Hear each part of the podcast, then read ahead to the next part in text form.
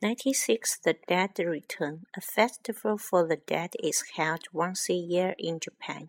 This festival is a cheerful occasion, for on this day the dead are said to return to their homes and they are welcomed by the living. As they are expected to be hungry after their long journey, food is laid out for them. Specially made lanterns are hung outside each house to help the dead to find their way. All night long, people dance and sing.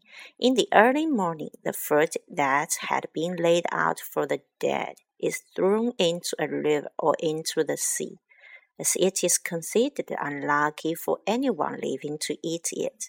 In towns that are near the sea, the tiny lanterns which had been hung in the streets the night before are placed into the water when the festival is over. Thousands of lanterns slowly drift out to sea, guiding the dead on their return journey to the other world.